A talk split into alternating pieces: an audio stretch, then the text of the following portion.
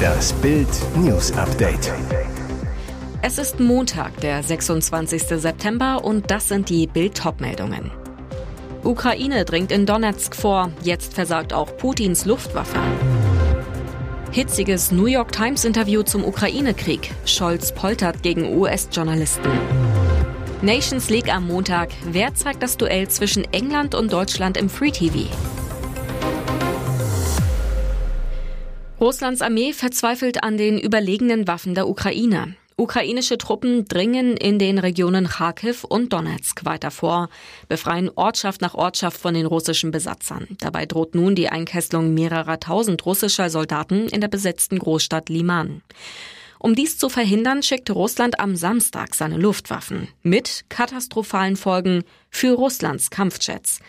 Videos ukrainischer Soldaten und unbeteiligter Anwohner zeigen in der Luft brennende, am Boden explodierende und in ihren Trümmern rauchende russische Kampfflugzeuge an der Grenze der Regionen Donetsk und Kharkiv. Hier soll die ukrainische Armee seit Mittwoch bis zu 27 Kilometer in besetztes Gebiet vorgestoßen sein, wie russische Blogger behaupten.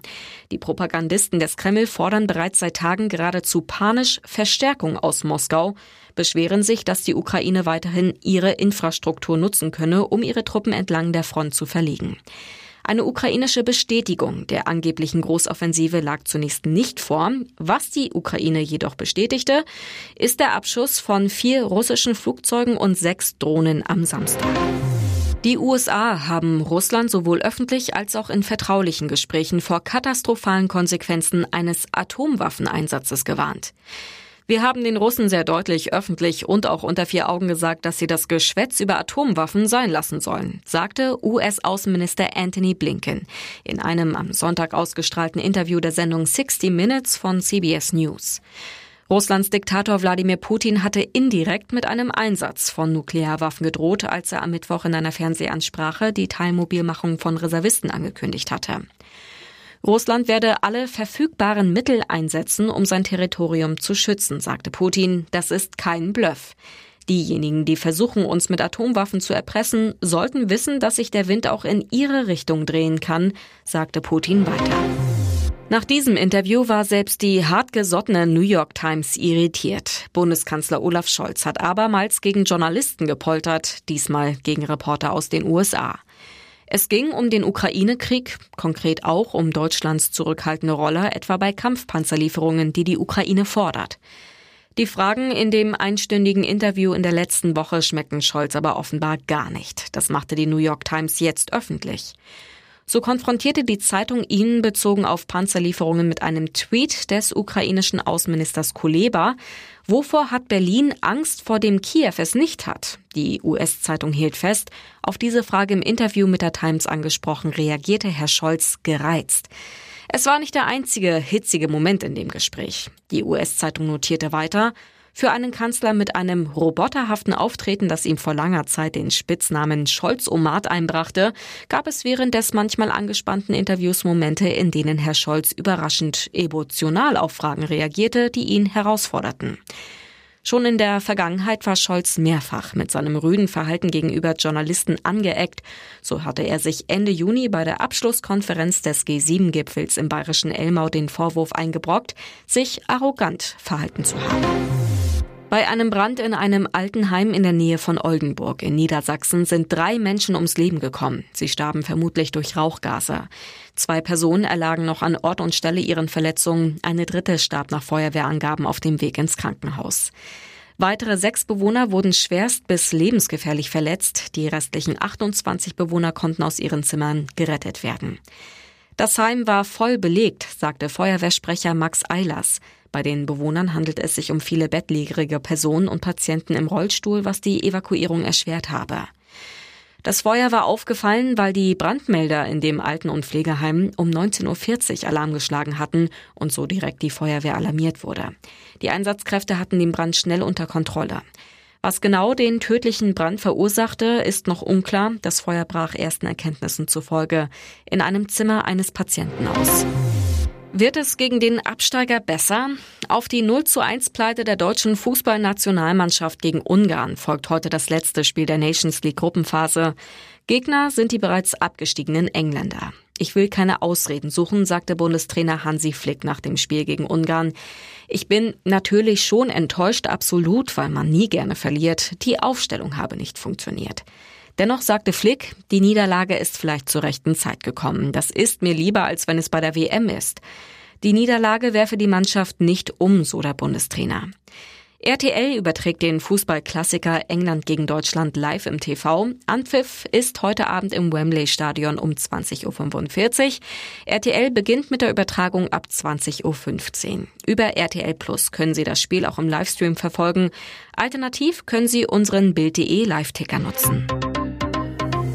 Und jetzt weitere wichtige Meldungen des Tages vom Bild Newsdesk. Politbeben in Italien. Erstmals seit Ende des Zweiten Weltkriegs bekommt das Land aller Voraussicht nach wieder eine rechtsnationale Regierung. Das Rechtsbündnis aus drei Parteien hat laut einer Hochrechnung des Senders RAI die Parlamentswahl in Italien gewonnen, kam demnach auf 43,2 Prozent der Stimmen. Durch eine Besonderheit im italienischen Wahlrecht dürfte dies für eine Mehrheit der Mandate reichen. Rechtsrums in Rom. Es ist ein historisches Ergebnis. Giorgia Meloni wird wohl die erste Ministerpräsidentin Italiens. Neben Neben der rechten Fratelli d'Italia von Meloni gehören zur wahrscheinlichen Regierungsallianz die Forza Italia von Ex-Premier Silvio Berlusconi und die Lega des ehemaligen Innenministers Matteo Salvini. Wahlsiegerin Meloni sprach am frühen Montagmorgen von einer Nacht des Stolzes und einer Nacht der Erlösung. Zu ihren Anhängern sagte sie, man sei nicht am Ort der Ankunft, sondern am Ort des Aufbruchs. Das neue Parlament soll am 13. Oktober zusammentreten. Bis zur Vereidigung der Regierung könnten mehrere Wochen vergehen. Zwei Männer in Lebensgefahr, drei schwerst verletzt. Das ist die Bilanz eines Horrorunfalls vom frühen Sonntagabend in Fürstenau in Niedersachsen. An einem Einfamilienhaus hatte ein Balkongeländer aus Holz nachgegeben, an das die fünf Männer gelehnt waren. Sie stürzten rund 3,50 Meter in die Tiefe, knallten allesamt auf die gepflasterte Terrasse. Das bestätigte Polizeioberkommissar Matthias Bekermann auf Bildnachfrage. Andere Gäste der Party verständigten den Notdienst, der mit einem Großaufgebot an die Unglücksstelle raste. Die Opfer wurden in verschiedene Krankenhäuser im Umkreis eingeliefert. Ein Mann musste per Rettungshubschrauber abtransportiert werden. Der leitende Notarzt Dr. Manuel Hermes. Von den zwei schwer verletzten Personen musste eine noch vor Ort reanimiert werden. Nach erfolgreicher Wiederbelebung konnte diese jedoch zur weiteren Behandlung ebenfalls ins Krankenhaus gebracht werden. Gutachter sollen die Konstruktion jetzt untersuchen und herausfinden, wie es zu dem schweren Unfall kommen konnte, so der Sprecher der Polizeiinspektion Osnabrück. Der Geländerbruch war nicht der einzige schlimme Unfall am Sonntag in Niedersachsen. In einem Altenheim in der Nähe von Oldenburg war ein Feuer ausgebrochen, das drei Menschen das Leben kostete. Sechs weitere Personen wurden schwerst verletzt. Dass Herzogin Meghan nicht besonders beliebt im Palast war und ist, ist kein Geheimnis. Doch offenbar waren die Verhältnisse noch viel schlimmer. Schon länger geistern Vorwürfe durch die royalen Flure, Meghan hätte ihre ehemaligen Angestellten schikaniert, gemobbt, geradezu terrorisiert. Jetzt bringt ein neues Buch noch mehr Details ans Licht und die lassen Harrys Gattin in einem noch schlechteren Licht dastehen. Zur Erinnerung, Meghan heiratete 2018 ins Königshaus ein, doch vor zwei Jahren trat sie zusammen mit Harry von ihren royalen Pflichten zurück, wanderte mit ihrem Prinzen in die USA aus. Doch die kurze Zeit im Windsor-Clan war für sie eine Ewigkeit, ehemalige Palastmitarbeiter und Angestellte, die Meghan zugeteilt waren. Im gerade neu veröffentlichten Buch Extracts of Courtiers, The Hidden Power Behind the Crown von Journalist Valentine Lowe nennen sie Harrys Frau sogar eine narzisstische Soziopathin. Tag ein, Tag aus litten die Ex-Mitarbeiter und Mitarbeiterinnen unter Meghan. Angesichts des Horrors, den sie erlebt haben, haben sich die Ex-Angestellten sogar einen Namen gegeben, Sussex Survivors Club, also der Club derer, die Meghan überlebten.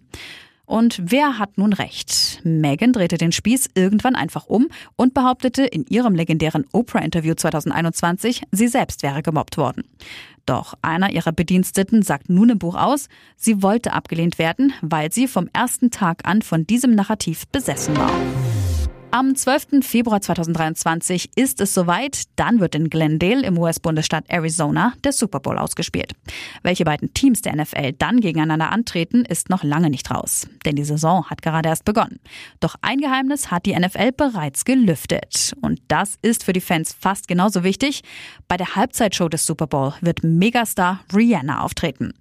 In der offiziellen Erklärung heißt es, Rihanna ist eine einzigartige Künstlerin, die während ihrer gesamten Karriere eine kulturelle Kraft war. Wir freuen uns auf die Zusammenarbeit mit Rihanna, Rock Nation und Apple Music, um den Fans einen weiteren historischen Auftritt bei der Halftime Show zu bieten. Zuletzt hatte die Super Bowl Halftime Show mit Musikern wie Dr. Dre, Snoop Dogg, Eminem, Mary J. Blige und Kendrick Lamar Geschichte geschrieben. Jetzt soll mit Rihanna das Ereignis noch getoppt werden. Auch interessant, die NFL hat die legendäre Halbzeitshow des Football-Endspiels an einen neuen Sponsor verkauft. Seit zehn Jahren war Brausegigant Pepsi der Partner. Ab sofort wird die Show von Apple Music präsentiert. Weitere spannende Nachrichten, Interviews, Live-Schalten und Hintergründe hört ihr mit Bild TV Audio. Unser Fernsehsignal gibt es als Stream zum Hören über TuneIn und die TuneIn-App auf mehr als 200 Plattformen, Smart Speakern und vernetzten Geräten.